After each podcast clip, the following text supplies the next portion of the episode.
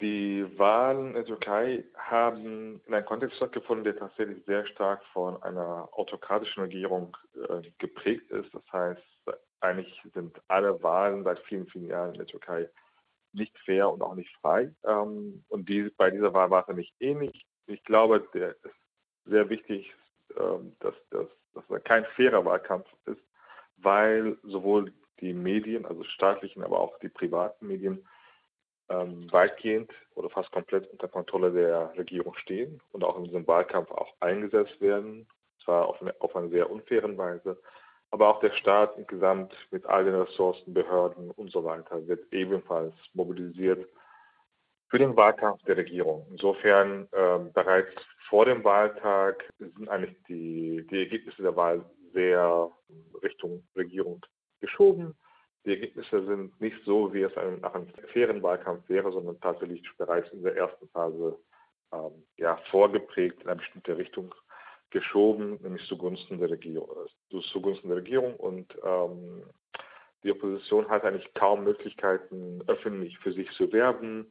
Äh, wenn man sich zum Beispiel die Sendezeiten anschaut in den öffentlichen Medien, aber auch in den privaten Medien, ist es so, dass die Opposition kaum vorkommt. Und wenn sie vorkommt, dann in einer negativen Weise. Das heißt, sie kann nicht für ihre politischen Inhalte werben, während ähm, die Regierung, aber auch der Staatspräsident Erdogan eigentlich hier alle Möglichkeiten haben. Das ist bereits, der, bereits vor der Wahl ist die Wahl schon in eine bestimmte Richtung geschoben und zwar auf einer illegitimen und nicht demokratischen Weise. Ja, auch die Wahlbeobachter der Organisation für Sicherheit und äh, Zusammenarbeit in Europa haben Schwierigkeiten bei der Wahl erkannt. In ihrer Erklärung sagten sie zwar, die Wahlen seien äh, gut organisiert gewesen und mhm. größtenteils friedlich verlaufen, aber durch die Kriminalisierung und Inhaftierung von HDP-Mitgliedern wäre die politische Wahlfreiheit eingeschränkt worden. Wie können wir uns denn die Repression gegenüber der HDP oder jetzt YSP, also Grünen Linkspartei, vorstellen? stellen? Bereits, äh, dass die HDP-Kandidatinnen über eine andere Liste auftreten mussten, zeigt, glaube ich, schon relativ viel. Äh, das ist nämlich eine Maßnahme gewesen, die von der HDP getroffen wurde, um dem drohenden Parteiverbot, die sich nach wie vor gegen die HDP richtet, zu entgehen, indem man über eine andere Liste, über eine andere, Partei kandidiert. Bereits dies ist eine Reaktion auf eine sehr undemokratische Vorgehensweise der Regierung, nämlich die politische Opposition, insbesondere die linke Opposition, schlichtweg zu verbieten und zu inhaftieren. Ähm, beide ehemaligen Vorsitzenden der, der, der, HDP sind nach wie vor in Haft. Es sind äh, zahlreiche, auch führende Politikerinnen der Partei inhaftiert. Ähm, und bis hinein in die, in die Mitgliedschaft, aber auch in die Wählerschaft der HDP äh, sehen wir ganz viele verschiedene Repressionen, sodass Menschen in der Türkei wissen, wenn sie öffentlich für die HDP oder für andere linke Parteien auftreten und sichtbar werden, dann drohen ihnen Repressionen, Inhaftierungen, aber auch kleinere Repressalien wie zum Beispiel Hausdurchsuchungen und ähnliches. Insofern erfordert das Einstehen, das, das Sichtbarwerden für eine linke Position in der Türkei tatsächlich sehr, sehr viel Mut und ähm, das sorgt natürlich dafür, auch dafür, dass die dass auch in normalen Listen die HDP und andere Linkkräfte deutlich schwächer äh, zu, zum Tragen kommen, als es bei einer freien und fairen Wahl wäre. Bereits auch dadurch sehr stark äh, zu Ungunsten der, der Opposition vorgeprägt. Ähm, bei der, beim Wahltag selbst war das so, dass auch dass verschiedene Beobachterinnen zwar äh, in der ersten Phase noch keine massiven Wahlfälschungen festgestellt haben, aber jetzt im Nachhinein stellt sich mehr und mehr heraus, dass gerade in den kurdischen Gebieten es doch auch zur, zur direkten Form von Wahlfälschung stattgefunden hat, also über, die, über den unfairen Wahlkampf hinaus und tatsächlich auch das Stimmen von der linken äh, Opposition weggenommen und in Richtung des, des Regierungsblocks umge, umgestellt wurden. Also gerade in den kurdischen Gebieten äh, sind diese Fälle inzwischen auch gut dokumentiert. Das heißt, Stimmen, die für die Grüne Partei abgegeben wurden, wurden registriert, als seien sie für die extrem rechte und türkisch-nationalistische MHP äh, abgegeben worden. Und das sind, das sind tatsächlich zahlreiche Fälle, bei denen es um mindestens Tausende von Stimmen geht. Ähm, es wird sich jetzt in der nächsten Zeit herausstellen, äh, wie massiv diese Fälschungen waren. Aber in den kurdischen Gebieten sehen wir auch diese direkten Form von Wahlfälschung über indirekte Reformen hinaus. Wenn wir uns nun besehen, wie in Deutschland gewählt wurde, ist ja auch ein äh, Land in, äh, mit, einer hohen, ja. mit einem hohen Anteil von Personen, die in der Türkei wählen dürfen. Ich glaube, die Personen müssen auch das in einem Konsulat dann machen oder an der und ähm, von ähm, 1,5 Millionen, die wahlberechtigt waren, hat ungefähr die Hälfte gewählt und wiederum die Hälfte dieser Stimmen mit 50,4 Prozent hat die AKP ähm, mhm. erhalten. Hm, vielleicht können Sie einmal die Umstände des Wahlkampfs auch in Deutschland beschreiben und ähm, für unsere Hörer und Hörerinnen dieses Ergebnis einmal einordnen. Die Wahlergebnisse in Deutschland sind, da muss man sehr genau hinschauen ähm, glaube, dass man diese, diese Ergebnisse nicht wirklich verstehen kann, ohne zu verstehen, wie dieser Wahlkampf auch in Deutschland durchgeführt wird und wie auch dann die Wählerinnen tatsächlich zu den Wahlen in den Konsulaten kommen. Da geht es auch ganz stark darum, dass, dass die AKP und ihre verbündeten Parteien über ganz viele verschiedene Strukturen, darunter auch die Konsulate selbst, in denen äh, dann die Stimme abgegeben werden soll, Propaganda machen können, Wahlkampf machen können für sich. Dazu gehören, zu den Strukturen gehören auch die DITIB-Maschinen, die eigentlich in fast jeder kleineren und größeren äh, Stadt in Deutschland vorhanden sind. Und auch bei diesen Maschinen wird fast selbstverständlich äh, Wahlkampf gemacht für die AKP und für Erdogan. Insofern sehen wir eigentlich den unfairen Wahlkampf nicht nur in der Türkei, sondern auch in Deutschland, weil die Opposition über diese staatlichen Ressourcen schlichtweg nicht verfügt. Also es gibt keine Moschee, Verbände, die unter Kontrolle der Opposition stehen. Und die Opposition verfügt natürlich auch nicht über die staatlichen Ressourcen wie etwa Konsulate, Botschaften und so weiter, die aber illegitime Weise und auf eine indemokratische Weise eingesetzt werden für den Wahlkampf der Regierung. Ähm, das ist, das ist ein Faktor, weswegen die AKP es deutlich besser schafft, ihre Wähler in Deutschland zu mobilisieren, sie zu aktivieren, so auch tatsächlich zu den Wahlurnen zu bringen. Aber darüber hinaus muss man sich auch, auch klar machen, dass es auch eine ganze Reihe von Fällen gab, bei denen ähm, Wählerinnen der Opposition dann doch Schwierigkeiten bekommen haben bei der Stimmabgabe, bei den Konsulaten, weil sie vermeintlich nicht in den Wählerlisten registriert seien und ähnliches. Das heißt, ihnen wurden auch dann bürokratische Steine in den Weg gelegt, damit sie ihre Stimme nicht abgeben. Wie massiv diese, diese Behinderung waren, lässt sich noch nicht absehen, aber die andere Seite, also dieser, dieser, sehr starke Einsatz von Ressourcen für die AKP, äh, das sehen wir durchaus. Und das hat wahrscheinlich auch dazu geführt, dass in Deutschland die Unterstützung für die AKP sogar noch höher ist als in der Türkei selbst. Das hat sehr viel mit dem unfairen Einsatz von Ressourcen für den Wahlkampf zu tun.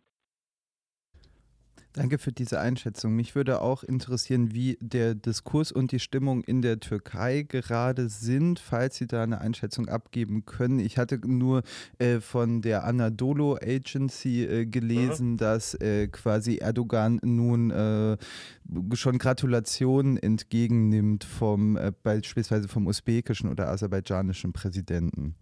Genau, also die also Agence ist tatsächlich die staatliche Nachrichtenagentur der, der, der, Türkei und ebenfalls unter Kontrolle der Regierung und macht im Prinzip ähm, ja, das eigentlich den Wahlkampf fort. Und wenn wir uns jetzt diese Gratulation anschauen, gerade aus autokratischen Staaten wie Aserbaidschan und äh, Usbekistan, dann geht es natürlich auch darum, dass man hier bereits ein Framing setzt, in der ähm, Erdogan bereits zum Wahlsieger gekürt werden soll. Ähm, also auch diese Äußerungen, auch diese Meldungen müssen wir durchaus einordnen im Rahmen des Wahlkampfes für Erdogan und für die AKP. Und dass eine staatliche Nachrichtenagentur ebenfalls eingespannt wird, eingesetzt wird in den Wahlkampf, ist, ist, äh, steht eigentlich auch schon für sich ähm, stellvertretend dafür, wie Wahlkampf gemacht wird. Und so, so sind eigentlich auch diese Äußerungen zu, zu, zu deuten. Ähm, eine ähnliche Vorgehensweise hat die Nachrichtenagentur bereits auch im Wahlkampf und auch bei dem Wahltag äh, schon äh, gezeigt, als dann die ersten Ergebnisse ähm, über Anadolu Agence äh, übermittelt wurden, ähm, sind tatsächlich Zahlen wie etwa 60 Prozent für Erdogan kursiert. Das heißt, auch da hat man versucht, eine bestimmte, bestimmte Stimmung zu erzeugen, in denen suggeriert werden sollte, dass Erdogan der eindeutige Sieger ist. Das ist eigentlich äh, in der Türkei recht bekannt, wie, wie solche Nachrichtenagenturen arbeiten und wozu auch diese völlig absurden Zahlen dienen, nämlich dazu, in der Öffentlichkeit bereits ein Bild zu schaffen, in der AKP und Erdogan bereits die Sieger sind, womit man dann auch natürlich dann entsprechend äh, in, den, in, den, Phasen danach ähm, dafür sorgen kann, dass die eigene äh, Wählerbasis mobilisiert ist und auch in einer guten Stimmung wieder auch bei der Stichwahl auftritt, während die Opposition ja demo demoralisiert werden soll. Und zum Teil ist es auch leider erfolgreich gewesen bei den Wahlen zuvor. Und jetzt ist die große Frage, wie es bei der Stichwahl aussieht, ob da die Opposition tatsächlich die Nerven behält oder ein Teil der Wählerinnen es nicht nochmal wählen möchte, weil vermeintlich die Ergebnisse ohnehin klar sind. Also nur ein bisschen noch Kontext zu geben, die Türkei ist ja auch eins der Länder mit wirklich schlechter Pressefreiheit. Ich glaube, in ähm, aktuellen Indizes wird so auf 100, äh, den 165. Platz eingeordnet und befindet sich damit in direkter Nachbarschaft zu Russland oder auch Ägypten. Mhm. Wenn Sie jetzt schon gesagt haben, also eigentlich ist diese Wahl noch nicht vorbei, obwohl die äh, staatlichen äh, Agenturen Erdogan schon krönen wollen. Hm, ja. Wie groß ist denn die Chance? Also die Parlamentswahlen sind ja jetzt durch. Wie groß ist denn die Chance auf einen Wandel im Land, wenn die AKP-MHP-Allianz im Parlament eine Mehrheit hält? Die Ergebnisse für das Parlament sind noch nicht ganz, ganz sicher, weil gerade dadurch, äh, dass diese Wahlfälschungen zum Teil wieder korrigiert werden können, durch linke oppositionelle Wahlbeobachter konnte ein Teil dieser Wahlfälschungen tatsächlich dokumentiert werden. Und da ist eben die Frage, wie ausschlaggebend ist das. Aber im Großen und Ganzen haben Sie natürlich vollkommen recht. Die Machtverhältnisse im Parlament sind recht eindeutig Richtung Regierungsblock. Das heißt AKP, MHP und ihre weiteren extrem rechten islamistischen Verbündeten äh, besitzen im Parlament eine Mehrheit. Und selbst wenn jetzt bei der Stichwahl die Opposition siegen sollte, was nicht so ganz wahrscheinlich ist, selbst dann hätte die AKP unter Erdogan trotzdem die Möglichkeit, alle, alle Vorhaben der Opposition schlichtweg zu, block, zu blockieren. Insofern wäre es selbst nach, einer, nach einem Sieg der Opposition bei der Stichwahl sehr schwierig, tatsächlich einen Reformprozess Richtung Demokratie und Rechtsstaat ähm, herbeizuführen. Aber die Stichwahl selbst scheint ohnehin auch, ähm, ja, also Erdogan besitzt da durchaus größere Chancen als der Oppositionskandidat. Das hat auch viel damit zu tun, dass der dritte Kandidat, der bei etwa 5% der Stimmen landete, wahrscheinlich ähm, eher Erdogan unterstützen wird und nicht, und nicht Kılıçdaroğlu, der für die Opposition kandidiert. Das hat auch viel damit zu tun, dass der, dass der dritte Kandidat extrem rechte, rassistische Positionen geäußert hat und damit auch, und auch Wahlkampf gemacht hat. Und das ist schlicht schlecht vorstellbar, dass er sich, äh, sich für einen Kandidaten entscheiden wird, der zumindest nicht bereit ist, mit der linken HDP Gespräche aufzunehmen. Also das war einer der Punkte, die von Sinan Ohren, dem dritten Kandidaten, geäußert wurde, dass wir jegliche Zusammenarbeit oder überhaupt Gespräche mit der HDP ausgeschlossen sind. Insofern ist es eher wahrscheinlich, dass er schlussendlich äh, Erdogan unterstützen wird und diese 5% eher Richtung Erdogan gehen werden. Insofern wird es sehr, sehr schwierig für die Opposition bei der Stichwahl äh, Erdogan abzulösen. Dass die Kurden quasi nicht mit am ähm, politischen Entscheidungstisch sitzen sollen, ist, glaube ich, eine von mehreren mhm. Forderungen, die er stellt. Eine andere bezieht sich ja auf die Geflüchteten aus Syrien, die sich in der Türkei befinden. Ist es vorstellbar, dass er an dem in der Kurdenfrage quasi abrückt? Und was würde das dann vielleicht für die äh, ja, Geopolitik des ähm, Nahen und Mittleren Ostens bedeuten, wenn nun auf einmal diese ja, Hunderttausenden Geflüchteten zu einem politischen Problem erklärt werden sollen. Und auf der anderen Seite, wenn er Ogan sich jetzt entscheidet, mit Erdogan zusammenzuarbeiten, ja. muss Erdogan ihm ja auch etwas anbieten. Also wie ähm, schätzen Sie da die Lage ein? Reicht da ein Ministeramt oder muss, wird wirklich so eine nationalistische Kampagne dann umgesetzt? Leider ist es so, dass die rassistische Stimmung in der Türkei gegenüber den syrischen Geflüchteten tatsächlich sehr massiv ist und auch im weiten Teilen der Opposition eine ähnliche Haltung ohnehin existiert. Also auch die GHP unter Kılıçdaroğlu, aber auch andere rechte konservative Parteien sind, haben sich sehr stark äh, gegen Geflüchtete geäußert und auch Forderungen wie Abschiebung aller syrischen Geflüchteten sind durchaus immer wieder gefallen, auch, auch von, von führenden Politikern der Opposition. Insofern stellt dies leider keinen Konfliktpunkt dar. Das heißt, da ist man sich eigentlich in, in einem sehr breiten rassistischen Konsens, ähm, hat man sich eingereiht und da sind die Positionen des dritten Kandidaten gar nicht so weit weg von den anderen Positionen. Und was der, was die Zusammenarbeit oder zumindest Annäherung zu Erdogan angeht, ich kann mir das sehr, sehr gut vorstellen, dass da äh, einige Signale gegen Kurden plus ein, äh, ein Posten für den den dritten Kandidaten durchaus reichen wird, damit er sich bereit erklärt, Erdogan zu unterstützen. Für die Opposition wird, wird das deutlich schwieriger, weil um die Stimmen des dritten Kandidaten zu er erhalten, müsste man die Zusammenarbeit und die Gespräche mit der linken HDP wieder einfrieren. Und das stellt dann wiederum auch das große Problem, dass wiederum dann die Stimmen der, der HDP-Wählerin fehlen. Das heißt, ähm, das ist eigentlich, wenn überhaupt, ein Nullsummenspiel sogar oder würde sogar der Opposition schaden. Insofern ist die Rolle des dritten Kandidaten bei der Stichwahl eher, ja, eher negativ für die Opposition. Das heißt, da wird jetzt kein, kein Wählerpotenzial zu erreichen sein, den man sich für sich mobilisieren kann, sondern entweder ähm, werden die Wählerinnen dann nicht zur Wahl gehen bei der Stichwahl oder eher zugunsten Erdogans. Also auch da ist die Lage eher schwierig. Und wenn Sie mir am Ende noch eine Frage zur ähm, ja, Perspektive der YSCP bzw. der kurdischen Bewegung auch auf die nächsten zwei Wochen erlauben. Am Montag veröffentlichte Defresh Chimen, der europäische Repräsentant der HDP im Jakobin-Magazin, einen Beitrag unter dem Titel In Turkey the fight for democracy isn't over. Also in der Türkei ist der Kampf um die Demokratie noch nicht beendet. Und der Text endet auch mit den Worten Nothing is finished yet. Wie wird sich die ähm, kurdische Bewegung und auch die ähm, HDP-YSP in den nächsten Wochen verhalten? Was sind die Zielsetzungen und was ist die Perspektive? Für die kurdische Bewegung allgemein, aber auch ganz konkret für die HDP und auch für die, für die Grüne-Linke Partei äh, war das ohnehin nicht so, dass diese Wahl irgendwas beendet irgendwas beginnt. Äh, das ist eher eine Perspektive, die aus der Sicht der westlichen türkischen Opposition ähm, aufgegriffen wurde. Also die, der, der, der Kampf der kurdischen Bewegung für Demokratie und Menschenrechte in der Türkei, aber auch für Frieden, hat weder jetzt am, äh, am letzten Sonntag begonnen, noch hat sie dort beendet. Insofern ist der Kommentar ganz richtig. Jetzt bis in der Zeit bis zu der Stichwahl und bis dieser Wahlprozess vorbei ist, wird man sich nach wie vor darauf besinnen, Kılıçdaroğlu und auch die GHP geführte Opposition zu unterstützen.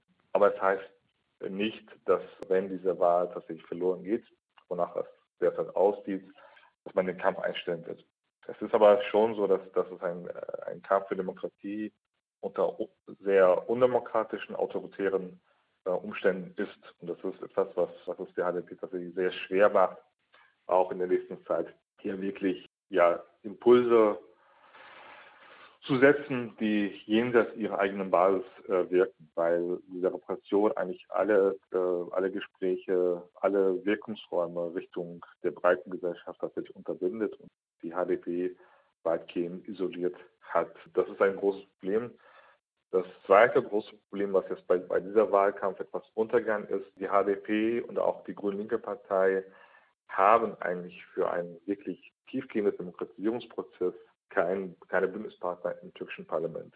Also selbst die Opposition, also GHP und die Verbündnisparteien sind vielleicht hier und da zu kleineren Reformen bereit, nach so einem Rückkehr zum parlamentarischen System. Aber auch da sprechen wir nicht von einer wirklichen Demokratie, die, die wirklich alle verschiedenen Bevölkerungsgruppen in der Türkei äh, mit einschließt, sondern tatsächlich nach wie vor Zustände, die sich weit weg von einer realen, tatsächlichen Demokratie befinden. Insofern war die Lage ohnehin schwierig für die HDP und auch für die linke Opposition insgesamt. Die ist es aber nach der Wahl weiterhin und das wird sich auch in den nächsten Wochen nicht ändern. Ähm, heißt nicht, dass die HDP oder die anderen Kräfte den Kampf einstellen, aber es ist ein Kampf unter sehr, sehr schwierigen Umständen und die Umstände sind nie, ist nicht besser geworden.